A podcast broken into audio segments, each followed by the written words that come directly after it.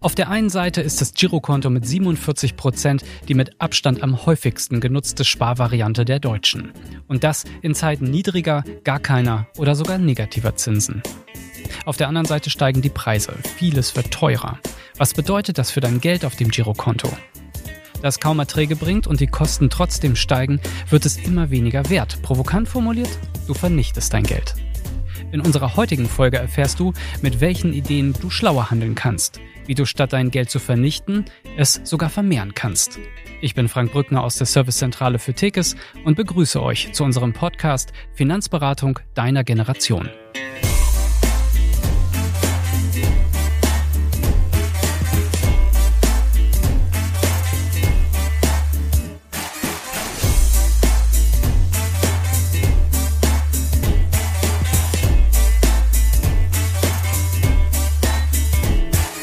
Ja, zur heutigen Folge habe ich gleich zwei Gäste eingeladen, nämlich Julian Krüger und Jens Busse. Schön, dass ihr beide da seid.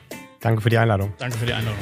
Julian, fangen wir mit dir vielleicht an. Du bist ähm, bei Tekes Finanzexperte, Führungskraft. Du hast einen eigenen Finanzpodcast, wo du äh, eben auch komplexe Themen auf sympathische Art und Weise erklärst. Und ähm, du bist bei Tekes auch Profi und Ansprechpartner für die wohlhabenden Kunden und somit auch prädestiniert für unser heutiges Thema. Aber vielleicht stellst du dich selbst gerade nochmal vor. Danke für die ersten Worte. Ich bin Julian, ähm, mache total gerne Sport, versuche mich mit verschiedenen Sportarten. Bin mal angefangen mit Volleyball, Reiten, bin dann irgendwann mal zum Mountainbiken gekommen, habe gemerkt, das ist mir zu schnell, bin dann aufs Joggen gekommen. Ähm, dann ging es in Richtung Bouldern, also Klettern ohne Sicherung und äh, aktuell ist mehr so Fitness. Wenn ich das nicht mache, dann bin ich total gerne irgendwo draußen in meiner Natur um meinen Wohnort herum unterwegs. Und wenn er sich benimmt, ist mein Hund dann auch dabei. Und wenn ich all das nicht mache, dann beschäftige ich mich total gerne mit dem Thema Finanzen, Schrägstrich intelligenter Umgang mit Geld, mit Investments. Das war aber eigentlich nie mein Ziel. Ich habe meine erste Ausbildung gemacht, ähnlich wie du im Bereich Werbung und Marketing und äh, musste mir irgendwann dann die Frage stellen, hey, was mache ich jetzt eigentlich mit dem Ausbildungsgehalt? Das logischerweise war jetzt noch kein Vermögen, aber trotzdem musste mir die, irgendwie ähm, irgendein Plan her, was mache ich damit? Und durch einen Tipp bin ich dann tatsächlich in den Bereich äh, Finanzberatung, Investment gekommen. Konnte da erst gar nicht groß glauben, was mir erzählt wurde, fand das aber so spannend, dass mir dann das Unternehmen Tekes damals dann angeboten hat, hey, wenn du es nicht glaubst, dann guck doch einfach hinter die Kulissen. Das äh, wurde dann schnell zu einem Praktikum und dann zu mehr. Und äh, ja, heute bin ich hier, habe dann zwischenzeitlich den Bereich sogar studiert, was ich mir hätte niemals vorstellen können. Ja, und heute macht es mir total viel Spaß, Menschen, also meine Kunden genauso auch wie meine lieben Teamkollegen, zu coachen und zu inspirieren, was man mit Geld alles anstellen kann. Und äh, du hast gerade schon gesagt, bei Tekes bin ich gerne auch Ansprechpartner, wenn jemand sagt, hey, ich habe da eine anspruchsvolle Frage, was ich mit meinem Geld mache, geht auch gerne um größere Summen. Und in diesem Zusammenhang habe, ich auch dann meinen lieben Kollegen, den Jens Busse, kennengelernt, äh, der nämlich eine ganz ähnliche Funktion bei uns hat, aber vielleicht kann uns das ja am besten auch selbst vorstellen. Genau. Hallo zusammen. Ja, Jens Busse, 44 Jahre alt und ähm, seit äh, 17 Jahren jetzt bei Tekes. Und ähm, wie bin ich zum Job gekommen? Und zwar ist es so, dass ich ähm, an der Uni in Braunschweig studiert habe und ähm, da, wie es öfter so der Fall ist, über einen Kommiliton auf Tekes aufmerksam wurde, reingeschnuppert habe, extremer Bedenkenträger am Anfang war und dann aber nach vier, fünf, sechs Monaten, muss man fairerweise sagen, ähm, gemerkt habe, das ist hier eine tolle Story, wo man, und das ist das, was ich so toll finde, sein Hobby zum Beruf machen konnte. Denn ich habe halt schon vor Tekes mich unwahrscheinlich stark für das Thema Wirtschaft und Börse interessiert. Und ähm, das waren damals Zeiten, die kann man mit heute gar nicht vergleichen, ähm, wenn es um das Thema ging, der Informationsbeschaffung und so weiter und so fort. Und ähm, ja, inzwischen ist es so, dass ich einerseits halt auch einen großen Kundenkreis betreuen darf, der ähm, Vermögen anvertraut hat. Und auf der anderen Seite eben jetzt in der neuen Funktion des Direktors Investment ähm, das ganze Thema Investment bei uns intern, ich sage es einfach mal so, noch ein Stück weit stärker kultivieren darf. Okay, also ich merke, ich habe die Experten äh, aus dem Haus am Tisch. Freut mich. Was waren so eure Highlights der Woche? Vielleicht fängst du an, Jens. Also Highlight der Woche bei mir war auf jeden Fall, ähm, dass äh, Tochter Luisa, die jetzt ziemlich genau sieben Monate alt ist, mit einer unwahrscheinlichen Energie, aber auch mit einer unwahrscheinlichen, ich nenne es einfach mal Unverfrorenheit und Disziplin gerade versucht, krabbeln zu lernen Und es ist immer toll, so einen neuen Menschen dabei beobachten zu können, der völlig unvoreingenommen ist und zu sehen, das gibt einem so viel Energie, um wieder eigene Dinge zu erreichen. Ähm, und das war eigentlich so auf jeden Fall, wenn du mich fragst, das Highlight der Woche. Das ist ein Riesenspaß. Bei dir, Julian? Ich habe es eben schon ganz kurz gesagt. Ich mag Bewegung und draußen in der Natur sein. Anfang der Woche habe ich mich mit einem Kollegen und Freund getroffen. Wir sind draußen unterwegs gewesen, haben die wunderbare Natur im Sommer genossen und äh, haben zusammen einen Plan geschmiedet, wie wir das Thema Investment noch bekannter machen wollen. Ist noch ein geheimer Plan, aber da dürfen sich auf jeden Fall alle noch drauf freuen. Da kommt noch was Großes. Ah, okay. Na gut. Ähm, da sind wir mal gespannt. Auf jeden Fall ist das Thema Investment ähm, ja auch jetzt schon nicht so wirklich bekannt in Deutschland. Äh, insbesondere wenn man sich mal anschaut, ähm, wie das Sparverhalten der Deutschen da aussieht. Im Schnitt werden so 10, 11 Prozent des Einkommens gespart. Damit liegen wir ähm, auch im Vergleich zu unseren Nachbarländern äh, ziemlich weit oben. Aber die meisten parken ihr Geld dann auf dem Girokonto. Was viele dann halt nicht wissen, ähm, auf dem Girokonto gibt es ja auch nicht wahnsinnig viel Zinsen, wenn überhaupt. Ne? Die ersten äh, Negativzinsen ähm, sind ja auch äh, schon bekannt. Die Frage ist eigentlich, was passiert denn dann auf meinem Girokonto, wenn ich da so viel Geld parke und wenn auf der anderen Seite halt alles teurer wird? Stichwort Inflationsrate. Also nehmen wir ein Beispiel, wenn da die Inflationsrate bei 2% liegt und ähm, äh, die ja letztlich so die, die Teuerung von Gütern und Dienstleistungen darstellt. Also wenn alles teurer wird, ich habe auf meinem Girokonto, wo mein Geld liegt, nichts mehr dafür bekomme, keine Rendite, also keine Zinsen in dem Fall, dann wird ja auf lange Sicht mein Geld immer weniger wert. Ich kann mir immer weniger ähm, davon kaufen. Man kann auch sagen, das Geld wird ein Stück weit vernichtet. Und äh, die erste Frage, um in dieses Thema reinzukommen, Julian, vielleicht an dich, warum ist das eigentlich so, dass alles teurer wird? Wie lässt sich das erklären? Auch einem jungen Menschen, der damit jetzt das erste Mal konfrontiert wird. Wenn du erlaubst, würde ich sogar noch einen ganz kleinen Schritt davor gehen. Ich werde nämlich ganz oft in meinen Kundenberatungen gefragt, hey, ja, Inflation habe ich gehört, aber was ist das eigentlich? Das kann man sich ganz einfach vorstellen. Das ist wie so eine Motte, die bei dir in den Kleiderschrank geht und die frisst so kleine Löcher bei dir in die Kleidung. In dem Fall ist es halt nicht die Kleidung, sondern dein Geld. Also du verlierst an Wert von dem Geld, was du da hast. Das wird natürlich nicht weniger von der Zahl, aber du bekommst weniger dafür. Das alles im Bereich Finanzen muss immer so kompliziert klingen. Mhm. Ich glaube, das machen wir auch ganz gerne als Experten, um uns so ein bisschen nach außen zu positionieren. Wir sind wichtig, aber wenn wir diese ganzen Fachwörter einfach mal verstehen oder so ein bisschen weglassen, dann glaube ich, versteht ihr das Thema Geld. Ja. Und jetzt die Frage, warum wird es teurer? Das ist mehr oder weniger ein Kreislauf. Irgendwann gehst du zu deinem Chef und sagst, hey, ich hätte gerne ein bisschen mehr Geld, weil ich mehr arbeite oder besser arbeite. Und dann gibt er dir, nachdem du hart verhandelt hast, deine Gehaltserhöhung. Dann sagt aber derjenige, dem du die Miete zahlst oder der vielleicht deine Brötchen morgens verkauft, ja, du hast jetzt mehr Geld, dann hätte ich jetzt auch gerne ein bisschen mehr davon. Und die wiederum sind ja dann auch wieder Einkäufer von den Rohprodukten. Und die wiederum sind aber auch wieder irgendwo Arbeitgeber oder Angestellte und das dreht sich dann im Kreis. Das ist auch überhaupt nichts Schlimmes, solange das im unteren einstelligen Bereich ist. Wir müssen es halt nur wissen. Und das Schwierige daran ist, also zumindest mir hat es in der Schule keiner beigebracht, selbst äh, auf dem Gymnasium äh, beim Abi nicht, dass es das überhaupt gibt und dass wir unser Geld so anlegen sollten, dass es mindestens auch diese Inflation ausgleicht. Nur dann bleibt es gleich. Also wir arbeiten alle echt hart, egal was wir machen. Aber unser Geld muss mindestens auch so hart für uns arbeiten, wie wir dafür gearbeitet haben, dass es zu uns gekommen ist. Und das, das ist ja in der Tat, wenn ich da eingreifen darf, schwierig. Ne? Also wenn wir mal davon ausgehen, die Inflationsrate liegt so bei 2% und 2% Zinsen auf dem Girokonto, ähm, hast du lange nicht mehr erlebt. Also in der Tat ein Problem. Die erste Frage ist immer, wie bekomme ich das hin? Und ganz klassisch auf den Wegen, die ich normalerweise nutze, um Geld anzulegen, bekomme ich deutlich weniger mhm. als diese 2 bis 3 Prozent Inflation. Meistens eher gar nichts. Oder wenn ich beim falschen Anbieter bin, muss ich sogar dafür zahlen, dass mein Geld da liegt. Und da braucht man natürlich irgendeine Alternative. Aber vielleicht können wir unseren Investmentdirektor hier direkt mal ansprechen, der da wirklich Ahnung von hat, ob es da vielleicht äh, Alternativen für gibt. Also bevor ich zu den Alternativen komme, ähm, habe ich auch noch einfach in den letzten Jahren ähm, zwei wunderschöne Bilder dazu gefunden. Und zwar einerseits ähm, selber beim Gesundheitscheckup beim Arzt, ähm, weil bei mir tatsächlich ganz geringfügig, habe ich aber alles wieder in den Griff gekriegt, ähm, ist auch kein Geheimnis, ähm, Bluthochdruck hatte. Und äh, da sagte der Arzt zu mir, Busse, ähm, Bluthochdruck, das spürt man kurzfristig nicht, aber mittel- bis langfristig kann das zu einem richtigen Problem werden. Und andererseits ähm, sagte mal ein Physiker aus dem Kundenkreis zum Thema radioaktive Strahlung, kurzfristig spürt man das nicht, aber mittel- bis langfristig kann das sogar tödlich werden. Und diese beiden Analogien zum Thema Inflation finde ich unwahrscheinlich passig, um sich immer klar zu machen, die ist halt permanent da, man spürt sie nicht, mhm. aber mittel- bis langfristig hat sie eben extreme Auswirkungen, sprich das Thema Kaufkraftverlust. So, und wenn Julian jetzt fragt, ähm, wie kriege ich das Thema für mich gelöst, kann ich erstmal nur den Oberbegriff sagen, ich sollte mich dafür interessieren, in Sachwerte zu investieren. Welche Sachwerte das sein können, das können wir gerne hier noch näher spezifizieren.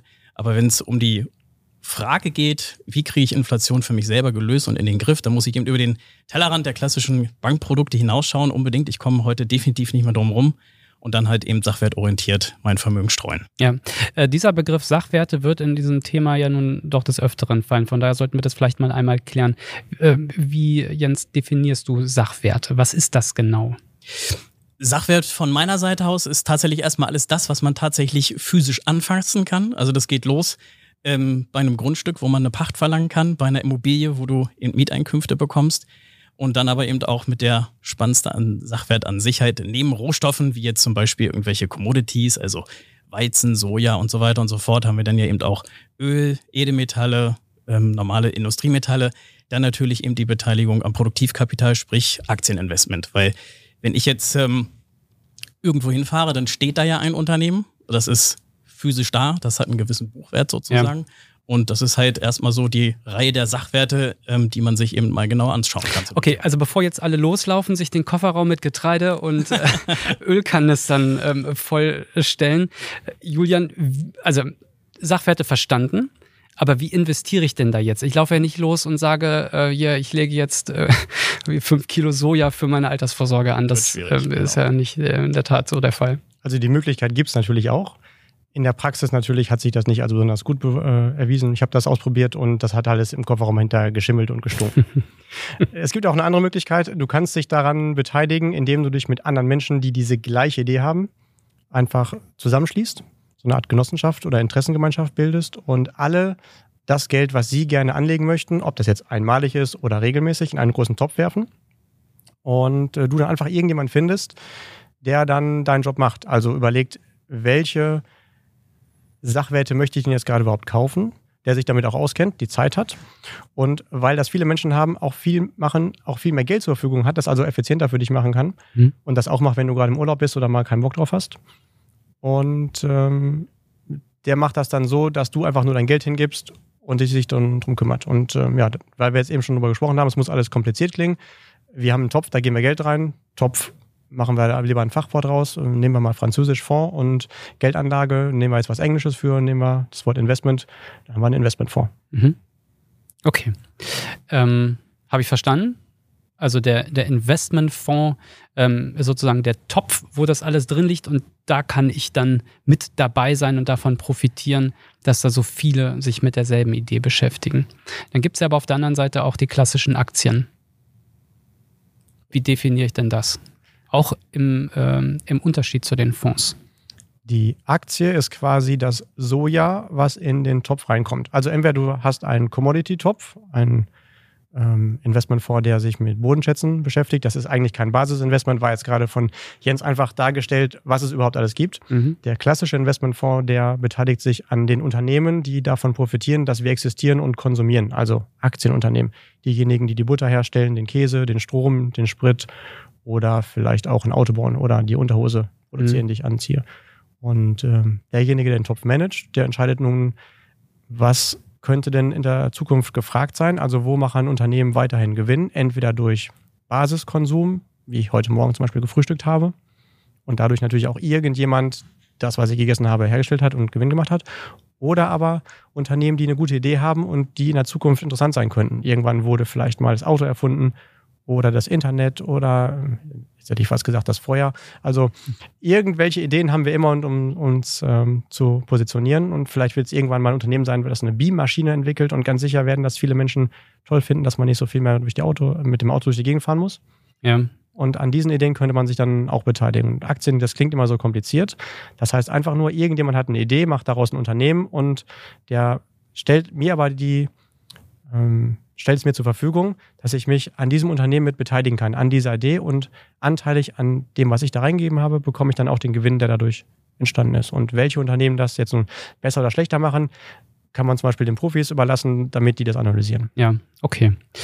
Ähm, Jens, ich habe ähm, ich habe einige Fragen dabei von ähm, unseren Hörerinnen und Hörern. Über unseren Instagram-Account ähm, von Tickets haben wir eben gefragt, äh, was interessiert euch? Und eine Frage, die, ähm, die da reinkam, die passt jetzt hier, glaube ich, ziemlich gut. Nämlich, wie macht man dieses ja doch komplexe Thema, jetzt haben wir auch ein paar Beispiele zum Erklären gehört, aber wie macht man doch dieses komplexe Thema einem jungen Menschen ähm, schmackhaft? Also der hat sich damit ja nicht beschäftigt. Mhm. Wie, wie, wie erlebst du das in der Praxis?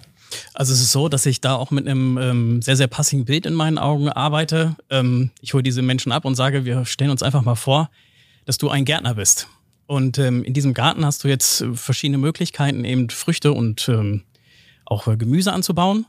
Und ähm, die ähm, einzelnen Bäume beispielsweise, die einzelnen Obstbäume stellen jetzt verschiedene Investmentfonds und so weiter und so fort dar. Das heißt, ich muss also einerseits als Gärtner überhaupt erstmal wissen, was passt zu mir, was schmeckt zu mir oder was schmeckt mir. Mhm. Und äh, auf der anderen Seite ist es dann eben mein Job zu schauen, ähm, dann auch eben die richtigen Obstsorten beziehungsweise das richtige Gemüse eben rauszusuchen, ähm, um ihm halt eben zu sagen, pass mal auf, so funktioniert das Ganze.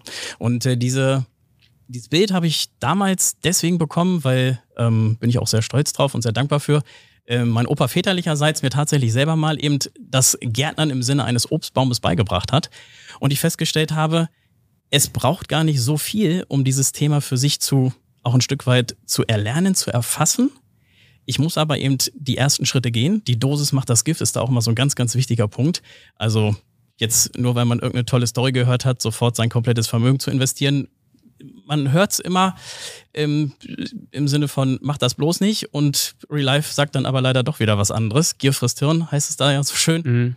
Und ähm, ich versuche junge Menschen dahingehend abzuholen, dass man eben sagt, mach die ersten Steps, ähm, Gier frisst Hirn, sei gelassen bei der Sache, lass dich nicht von jedem Trend irgendwie mitreißen und lass uns gerne die ersten gemeinsamen Schritte eben gehen. Und das kann man dann eben über entsprechende Investmentfonds, so wie Julian es super erklärt hat, ähm, dann halt eben machen. Und die Welt ist so riesig, ähm, dass man natürlich dann halt, wenn man, ich sag mal, so ein Stück weit Blut geleckt hat, äh, natürlich dann auch eben in diesem Bereich sich peu à peu eben weiter positionieren kann. Ja. Also die Welt ist riesig zu dem Thema. Ja. Ähm, was man ja in dem Zuge auch immer mal wieder hört, ähm, ist der Punkt, und das ähm, hören natürlich also hörst du als junger Mensch von deinen Eltern und den Generationen dahinter ja dann auch regelmäßig, ah, lass die Finger davon weg. Das ist mhm. doch Zockerei, viel zu äh, unsicher, ähm, da, da, kannst du das ganze Geld äh, verlieren. Ähm, in der Tat, da ist ja auch einiges dran, du kannst dein Geld verlieren. Das muss man mal ganz offen äh, kommunizieren. Ähm, da muss man sich halt auch mit ähm, auskennen. Aber dennoch, dieses Auf und Ab an den Börsen, ähm, weil es geht ja halt nicht immer nur äh, nach oben, langfristig vielleicht schon, aber dennoch geht es ja dann auch mal ähm, mit einer ähm, steilen Talfahrt dann nach unten. Ähm, woran liegt das, dieses Auf und Ab, Julian? Kannst du das kurz erklären? Ich habe vorhin schon mal ganz kurz erwähnt, ich habe einen Hund. Und wenn ich mit dem spazieren gehe, dann gehe ich einfach konstant meinen Weg, während der die fünf- bis zehnfache Strecke macht. Und da gibt es ein schönes Bild. Man sagt, die Wirtschaft, das ist der Spaziergänger und die Börse, das ist der Hund. Während der Spaziergänger ganz konstant geht, läuft der Hund immer hin und her und am Ende haben zwar die, alle die gleiche Strecke gemacht, aber der Hund hat viel mehr Bewegung gehabt. Und ähm, niemand würde jetzt im Finanzbereich von Bewegung oder von Wellenbewegung sprechen, sondern auch da muss wieder kompliziert klingen. Das nennt man dann Volatilität, also kommt von volare Fliegen. So kann man sich das wieder ganz einfach herleiten. Und ähm, das ist auch normal, denn letztendlich ist die Börse nichts anderes als Ergebnis von dir und von Jens und von mir und von vielen anderen Menschen. Und was Menschen auszeichnet, zum Beispiel im Unterschied zu den klassischen Sachwerten, wie meinetwegen einfach nur ein Stein, die haben Emotionen. Der einige mehr, der andere ein bisschen weniger, aber die bewegen sich. Und wenn irgendwas gut läuft, dann sind wir halt euphorisch. Vielleicht kennt der eine oder andere das. Ich habe gerade einen guten Tag und denke, der Rest meines Lebens, der wird nur noch gigantisch sein. Vielleicht irgendwie gerade so im Frühling oder sowas. Ne? Und dann haben wir vielleicht einen Tag, das ist eher so November, regnerisch und da ist irgendwie noch das eine und das andere Doofe passiert. Und ich denke, übertrieben gesagt, der Rest meines Lebens, der wird nur noch grau sein. Und genau das spiegelt natürlich auch meine Erwartungen an das, was ich so tue, wieder. Und letztendlich kommt dadurch diese Wellenbewegung. Also wenn es Menschen nicht gäbe, dann gäbe es die nicht. Ist aber nicht unbedingt ein Nachteil, dass diese Wellenbewegungen da sind, sondern wenn man Lust hat, dann kann man darauf sogar ein bisschen surfen. Das ist jetzt auch nicht unbedingt das, was man zu Beginn machen sollte, aber diese Wellenbewegungen, die sind nichts Schlechtes, sondern die sind etwas Gutes. Und du kannst dir das vorstellen, wie das Phänomen, wenn die Flut kommt. Das Wasser steigt langsam, aber du bist jetzt vielleicht äh, so eine Möwe, die auf dem Wasser sitzt. Während äh, du da sitzt, geht es ja nicht einfach hoch, sondern die einzelnen Wellen, die da kommen, die heben dich trotzdem hoch und runter. Und nur wenn man jetzt, ähm, keine Ahnung, alle zwei, drei Minuten mal ein Foto machen würde, dann würde man sehen, dass du im Schnitt langsam nach oben kommst. Mhm. Wenn man das einmal verstanden hat, dass das Arbeiten mit der Börse so ist, wie dass die Flut kommt, dann ist es überhaupt nicht mehr schlimm, das Verständnis, dass da drin diese Wellen hoch und runter gehen. Was man nur nicht machen sollte, ist auf der Welle oben einsteigen und dann mal ein halbes Jahr gucken und dann ist es nach unten gegangen und dann zu sagen, oh, bevor das ganze Geld weg ist, dann steige ich lieber aus. Das ist verständlich mit dieser Erfahrung, mhm. aber vielleicht findet man da jemanden als Berater an der Seite, der dieses Wissen und die Erfahrung mitbringt und sagt, hey, ich verstehe dich und ähm, das ist halt auch Geld, was du irgendwie auch erarbeitet hast, deswegen ist es dir wichtig. Aber es ist nicht schlimm, das ist gut für dich. Ja. Okay, jetzt wollen wir ja mit dieser Folge unsere Hörerinnen und Hörer mal hinführen in diese Welt der Investments. Wir haben jetzt gesprochen ähm, über die Fonds, wir haben gesprochen über die Aktien. Was wir ja dann auch äh, noch immer mal wieder hören, äh, sind diese Indizes. Und wir haben in unserem Trailer zu diesem Podcast ja auch gesagt, ähm, so Begriffe wie äh, DAX Musst du mal erklären. Surprise für einige, DAX ist nicht nur ein Tier. So, wenn man es anders schreibt, dann äh, in der Tat hat das in unserer Thematik äh, auch nochmal eine andere Bedeutung. Ähm, Jens, vielleicht magst du uns das mal erklären, was ist sowas, ein DAX, ein Indiz, was, in welchem Kontext äh, steht das hier? Ja, also es ist so, dass es ähm, inzwischen unzählige Indizes gibt. Es gibt äh, verschiedene Produkthersteller, wie beispielsweise Morgan Stanley, ähm, die haben sich wirklich zur Aufgabe gemacht, eben Indizes zu produzieren. Das kann man wirklich so sagen. Und ähm, zum Beispiel der MSCI World, der DAX, der Dow Jones, S&P 500 könnte man jetzt lange aufzählen. Ähm, die vereinen halt eben nach gewissen Sortier- und Auswahlkriterien verschiedene Unternehmen. Das kann man marktkapitalisiert machen, beispielsweise nach der Schwere des Unternehmens, nach dem Wert des Unternehmens. Ähm, das kann man aber auch einfach ähm, gleich verteilt machen. Mhm. Und da geht es eigentlich schon los, dass man als Anleger schon dann eben etwas genauer hingucken muss. Index ist nicht gleich Index. Und dieser Index soll am Ende des Tages eigentlich nur einen gewissen Markt repräsentativ ähm, widerspiegeln. Also das heißt, wenn dieser Index nach oben läuft und ähm, ich bin halt grundsätzlich in vielen Unternehmen dieses Indexes investiert, dann ist die Erwartungshaltung zumindest auch, dass äh, mein Portfolio, in das ich investiert bin, das diesem Index vielleicht eher nah ist, dann eben auch steigt. Mhm. Ne? Und äh, danach, ähm, und das ist eigentlich schon der nächste spannende Punkt, ähm, stellt sich natürlich dann immer die Frage, sollte ich jetzt eben eher indexnah oder sogar indexabgebildet investieren oder vielleicht sogar auch mal out of the box, also außerhalb dieses Indexes gucken, ob es hier und da rechts und links eben interessante Opportunitäten gibt. Ne? Also da sind die über, also beides hat seine Vor- und Nachteile. Nur ich stelle halt auch gerade in Beratungsgesprächen sehr oft fest, dass, ähm, um es mit Namen zu nennen, Thema ETF, ne, ähm, viele junge Menschen ähm, ja am Ende des Tages viel davon gehört haben, aber wenn man dann mal so ein paar kritische Rückfragen stellt, sehr schnell feststellt, hm, hier und da mal was gelesen, aber so richtig nachvollzogen eben noch nicht. Und da geht es dann eben los, dass auch wieder schnell Fehler passieren können, weil am Ende des Tages geht es immer ums äh, hart verdiente Geld. Ne, Na, dafür, wenn ich da mal unterbrechen darf, dafür gibt es ja jetzt diesen Podcast. Also, mhm. was ist ein ETF? ETF abgekürzt steht für Exchange Traded Fund. Also das heißt, das ist ähm, eben ein Finanzprodukt, was am Ende des Tages eben genau einen Index abbildet. Und äh, bin ich in dieses ETF investiert, dann habe ich bis auf wenige kleinste Abweichungen pro Jahr ähm, genau die Abbildung dieses Indizes. Also beispielsweise habe ich ein DAX-ETF und der DAX macht in einem Jahr plus 12 oder minus 8 Prozent. Dann bin ich, wenn ich dort in dieses ETF investiert bin, auf Kommastelle-Bereich eben genau auch bei plus 12 oder minus 8 Prozent. Und ähm, ja, das ist eben eine Möglichkeit, wie es so schön heißt, passiv Geld anlegen zu können. Mhm. Okay. Ähm, jetzt ähm, nehme ich mal, ähm, ich, ich, schaue ja gerade auf mein äh, Notebook und sehe eine äh, User-Frage, die da genau äh, gut reinpasst. Julian, vielleicht für dich, weil es gibt ja auf der einen Seite die Fonds und du hast vorhin gesagt, ähm, da ist jemand, der beschäftigt sich damit, der ist da aktiv drin. Also das sind wahrscheinlich, das meintest du, die aktiv gemanagten Fonds. Und auf der anderen Seite den ETF, der so ein Indiz beispielsweise ähm, widerspiegelt. Ähm, was ist denn da besser? Das ist nämlich so eine Frage, die regelmäßig reinkam. Ja, und das ist auch nicht das erste Mal, dass ich die höre tatsächlich.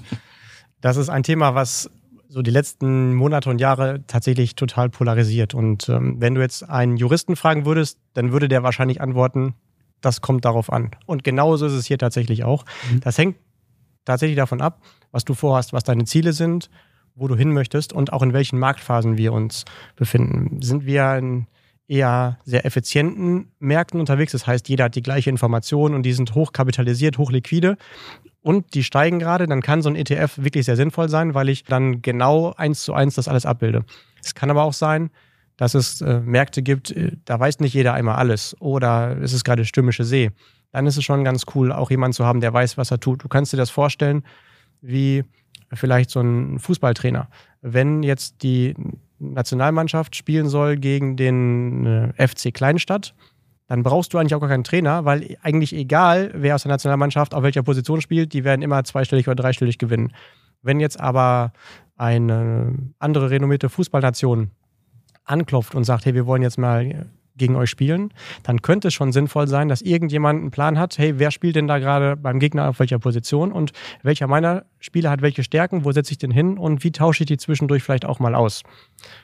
Das heißt, du brauchst idealerweise irgendjemanden, der dich erstmal befragt, wo möchtest du hin und auf dem Weg weiß, wann nutzen wir gerade welches Vehikel. Was ist mhm. besser, Fahrrad oder Auto? Kommt darauf an, wo du hin möchtest. Okay. So, ich bin ein junger Mensch. Jetzt möchte ich, gucken Sie mich beide an. Ähm, ja, ich bin ein junger Mensch. So, und jetzt möchte ich mein ähm, Geld anlegen. Gibt es zwei Szenarien. Einmal, ich habe jetzt vielleicht eine, eine Summe von, keine Ahnung, 5000 Euro. Was mache ich damit? Julian, da kannst du vielleicht schon mal drauf rumdenken, was du mit 5000 Euro machen würdest, wenn ich dir sage, bitte leg das mal so an, dass sich das ähm, am besten über die Börse vermehrt.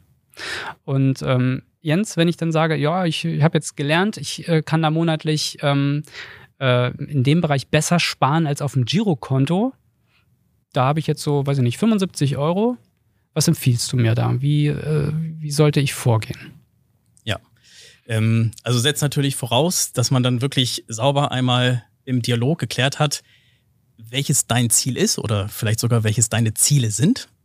Und äh, formulierst du mir jetzt ein Ziel, dann würde ich eben diese 75 Euro ähm, erstmal als Budget eben ja, zur Verfügung stellen und dann halt schauen, dass man das beispielsweise gesplittet in ähm, zweimal ähm, paritätisch aufgeteilt oder dreimal 25 Euro eben in zwei oder drei verschiedene Investmentfonds investiert. Ähm, dadurch, dass jetzt aber noch gar nicht genau klar ist. Und äh, da bin ich jetzt ein bisschen technisch an der Stelle, weil ich gleich anfange, eben wirklich so wie so ein Anlageberater jetzt zu ticken. Ähm, kann es dann halt eben sein, wenn eben ein langer Anlagehorizont ist, dann wird sicherlich ähm, bei entsprechender ähm, Risikoneigung vorausgesetzt äh, die Empfehlung auf 3x25 Euro verschiedene Aktienfonds lauten. Wenn du sagst, am Anfang kann es nicht verkehrt sein, vielleicht auch erstmal so ein bisschen in das Thema reinzuschnuppern. Dann wäre gegebenenfalls auch ähm, bei mindestens einmal dieser 25 Euro ein defensiver oder ein ausgewogener Mischfonds notwendig. Also das heißt, konkret kann ich es jetzt tatsächlich, also ganz konkret gar nicht beantworten, weil mir dazu tatsächlich noch ein paar Infos zusätzlich fehlen. Ja. Aber ganz, ganz entscheidender Punkt, ähm, auch bei kleinen Anlagebeträgen und äh, bei kleinen Sparraten, und das ist das, was ich so faszinierend finde, kannst du halt A, über verschiedene Investmentfonds schon eine sogenannte Diversifikation, also eine Aufteilung, eine Risikostreuung hinbekommen. Und dann bist du ja in verschiedene Investmentfonds investiert, die dann nochmal streuen. Mhm. Also das heißt, du bist unwahrscheinlich breit eben schon am Kapitalmarkt investiert. Okay. So, Julian, was machst du mit meinen 5000? Kannst du auch aus 10 machen oder wie kann ich mir das vorstellen? Ich stecke mir die in die Tasche und mache einen geilen Abend mit Jens zusammen. Ja, super, das war ehrlich. Kommen wir zur nächsten Frage.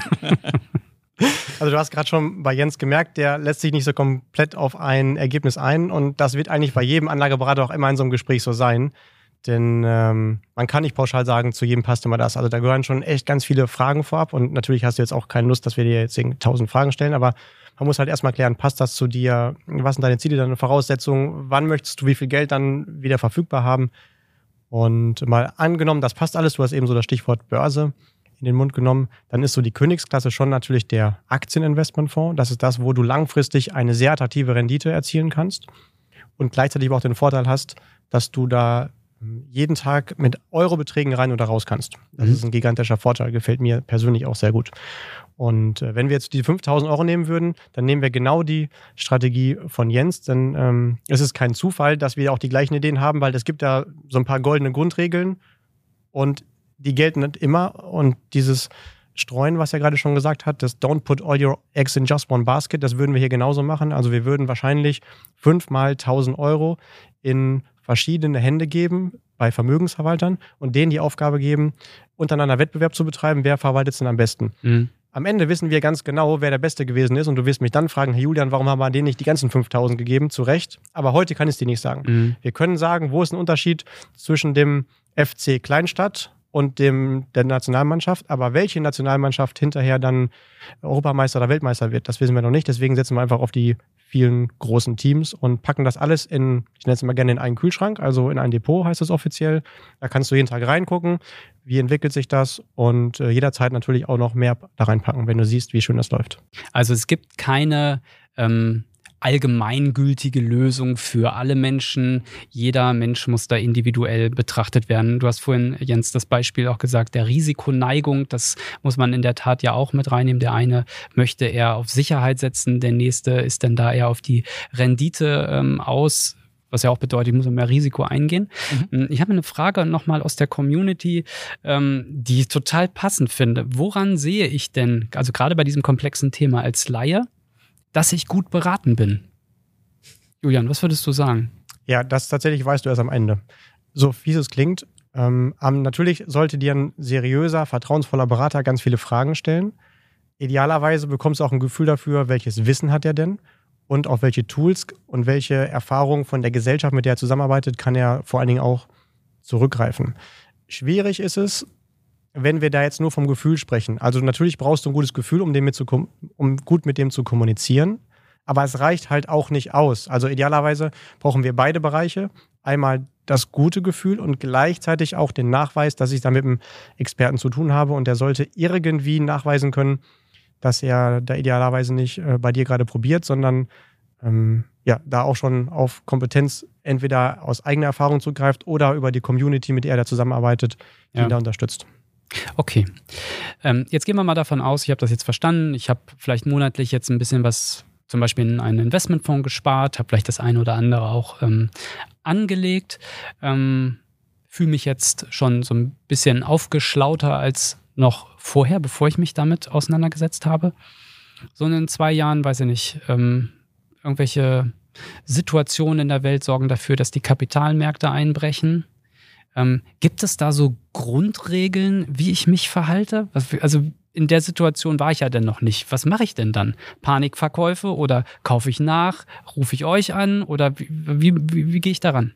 Es gibt eine Grundregel. Du tust erstmal gar nichts, sondern sprichst mit demjenigen, mit dem du vorher besprochen hast, was du eigentlich vorhast. Weil der die Strategie für mich aufgesetzt hat. Genau. Und dann macht dir einfach erstmal einen Abgleich. Was haben wir damals besprochen und wo stehen wir heute? Und der weiß dann ganz genau, ist das, wir haben eben von diesen Wellenbewegungen gesprochen ähm, und wir wollten langsam als Möwe hochsteigen. Ist das jetzt gerade einfach nur starker Wellengang und trotzdem kommt die Flut? Und ich muss einfach nur warten, bis ich mein Ziel erreicht habe?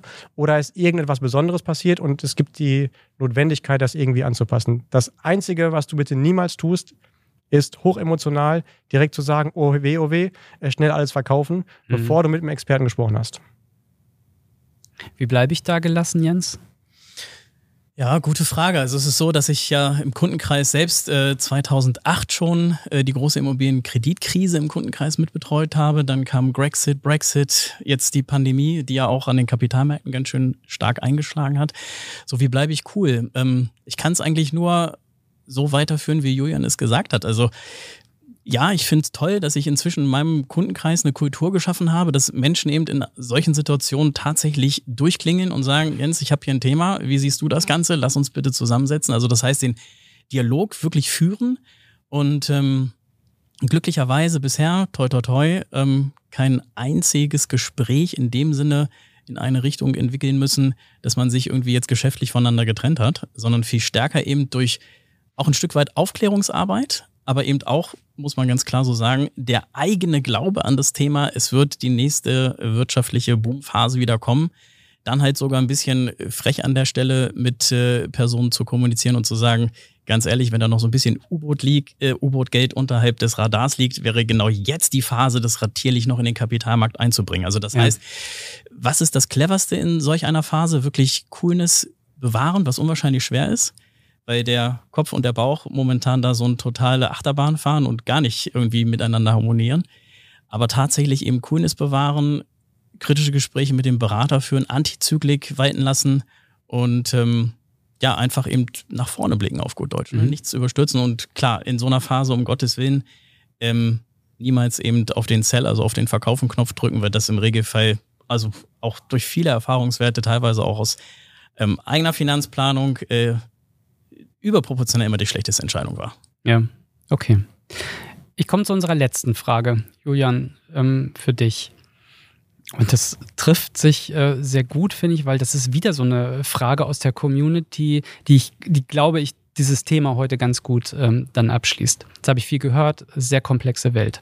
Aber, ähm, und auch gerade unsere äh, jungen Hörerinnen und Hörer sind ja nun auch im Netz sehr aktiv, holen sich Informationen rein ähm, und recherchieren ganz viel und ähm, nutzen halt auch immer häufiger diese Trading-Apps. Und da ist die Frage, warum sollte ich dann mich eigentlich von einem Finanzprofi beraten lassen, wenn ich mit diesen ganzen Trading-Apps das doch auch selbst unkompliziert machen kann? Was antwortest du da? Ich finde erstmal, da sind ein paar Dinge, die super wichtig sind. Erstens können wir total happy sein, dass wir heute Zugang zu diesen Informationen haben. Die haben wir vor einigen Jahrzehnten überhaupt gar nicht gehabt. Das heißt, worüber wir jetzt heute so locker sprechen, war vor noch einigen Jahrzehnten nur Menschen mit, vorsichtig formuliert, richtig dicken Portemonnaie vorbehalten.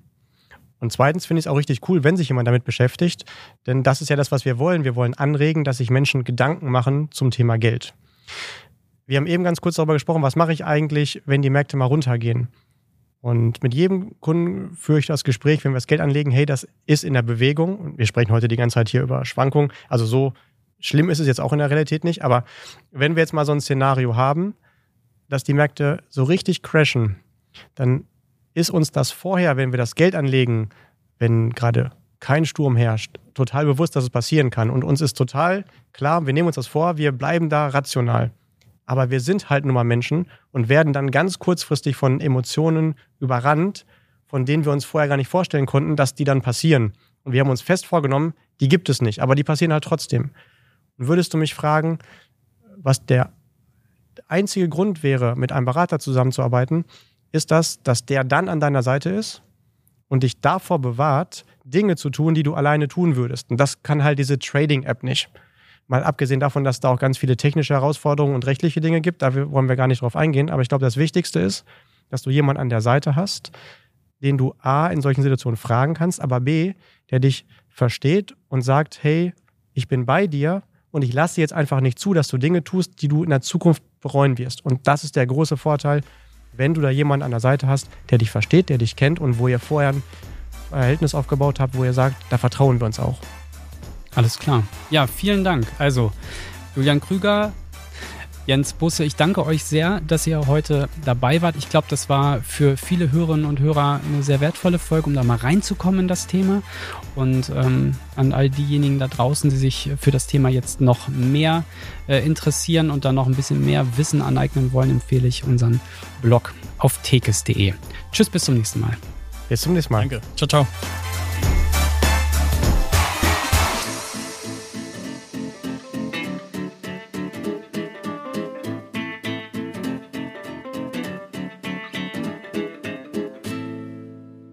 Unsere Interviewgäste sind als selbstständige Vertriebspartnerinnen und Vertriebspartner für die Tekes AG tätig und ausgewiesene Profis in den Bereichen Versicherung, Vorsorge und Finanzen. Die Fragen, die wir stellen, beantworten unsere Gäste eigenständig.